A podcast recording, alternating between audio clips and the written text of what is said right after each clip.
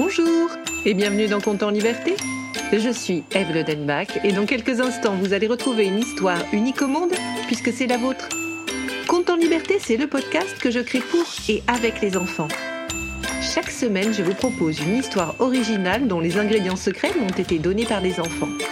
Et nous allons entendre tout de suite celui qui m'a inspiré cette histoire.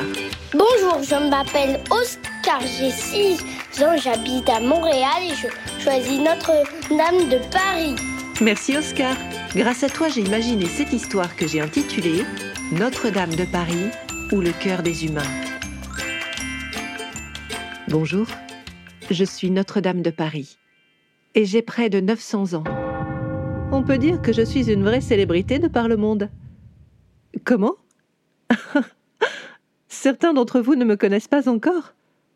C'est vrai que vous êtes jeune, mais peut-être avez-vous entendu parler de moi à cause de l'incendie. Il a brisé ma flèche. Vous savez, malgré les flammes, j'ai senti le cœur des humains près de moi et je vais vous dire un secret. Ce sont leurs larmes qui m'ont permis de rester droite face au feu. Oh non, je sens que certains d'entre vous commencent à être tristes. Ne vous en faites pas pour moi. J'en ai vu d'autres en presque 900 ans. Et entre nous, cet incendie, c'est loin d'être ce que j'ai connu de pire. Et ce que j'ai connu de plus beau, et ce qui me fascine depuis toujours, c'est le cœur des humains. Il renferme tant d'amour, de rêves, de créativité, de haine aussi parfois. Quel trésor Si je suis là aujourd'hui, c'est grâce au rêve d'un homme, l'évêque Maurice Sully. Je suis né dans son cœur. C'était au XIIe siècle et Paris était une petite ville qui ne dépassait guère les rives de l'île de la Cité. Sully m'a imaginé, il m'a dessiné et il a présenté son projet au plus grand bâtisseur. Comment? 127 mètres de long, 40 mètres de large et 33 mètres de haut? Mais c'est impossible Aucune cathédrale ne peut être aussi grande Elle sera exceptionnelle. On la verra de loin en arrivant à Paris. Non mais vous vous rendez compte du temps que ça va prendre? Pardon de vous dire ça, mais vous ne la verrez pas achevée de votre vivant. Ce n'est pas pour moi qu'elle sera construite, c'est pour Paris et pour tous ceux qui la verront dans les siècles à venir. Vos dessins sont magnifiques, mais personne ne sait bâtir un tel monument.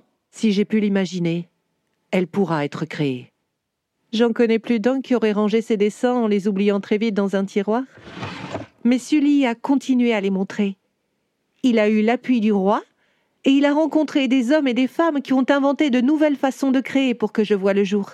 Alors je ne vous cacherai pas que ça a pris beaucoup, beaucoup de temps, presque 200 ans. Mais Sully a réussi à transmettre son rêve au cœur des humains qui ont taillé mes pierres, sculpté mes décors, assemblé le mortier. Mon cœur est encore plein de leur amour. Gardez ça dans un coin de votre tête. Quand on vous dit que quelque chose dont vous rêvez est impossible, écoutez ce que vous dit votre cœur. Je peux vous assurer qu'en quelques siècles, j'en ai vu des choses que l'on disait impossibles devenir réalité. Vous vous demandez peut-être comment c'est la vie d'une cathédrale. Ah. Je suis tellement fière d'être un livre de pierre. Pourquoi je dis ça? Eh bien, vous savez, il y a toutes ces sculptures qui représentent le paradis ou l'enfer. C'est comme une bande dessinée géante. Et à l'époque, quand elles ont été faites, très peu de gens savaient lire alors. C'est un peu grâce à moi qu'ils connaissaient l'histoire de la Bible. Et puis, il y a toutes les statues des rois de France qui ont été hissées sur ma façade. Quel honneur Je suis devenue le symbole de la ville de Paris, tellement grande et imposante que Paris avait l'air toute puissante et tout à fait entre nous, c'est un peu grâce à moi que Paris est devenue la capitale de la France. Et puis vous savez, j'ai mis l'ambiance. Alors oui, on venait me voir pour prier, écouter la messe et ça, tout le monde, les gens riches comme les gens pauvres. Et moi, je les ai tous accueillis et je peux vous dire que le cœur des humains est le même, aussi puissant et surprenant avec ou sans argent. J'ai aussi abrité les jours de marché. Oh, j'aimais bien entendre les maraîchers donner le prix de leurs légumes et puis voir les paniers se remplir. Il y avait aussi beaucoup de gens qui venaient se promener et bavarder en se pâmant sous mes voûtes et mes vitraux. À un moment, j'étais très à la mode pour ce qui est des rendez-vous galants. Ah, j'en ai vu des histoires d'amour et puis tous ces mariages. Je me souviens encore de celui de Germaine et de Marcel. Oh, ces deux-là. Comment? Vous ne les connaissez pas?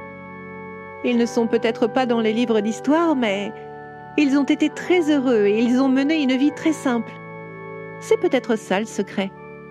Quand je pense à d'autres mariages très célèbres comme celui de Marguerite de Valois et d'Henri IV ou celui de Marie Stuart et de François II ou encore celui d'Eugénie et de Napoléon, ah ben ça on en a entendu parler mais pour ce qui est du bonheur, on ne peut pas dire qu'il ait été au rendez-vous.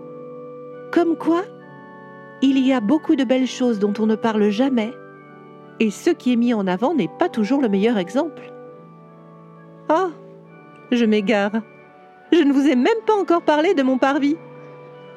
Oh, si vous aviez vu tous ces jongleurs et ces acrobates et puis les comédiens aussi. Ils jouaient des pièces de théâtre qui racontaient la vie des saints. Il y avait tous ces rires et c'était très communicatif. Ça faisait résonner mes pierres et parfois je riais moi aussi. Les humains pensaient que c'était l'écho de la cathédrale, mais c'était bien moi, toute remplie de leur joie.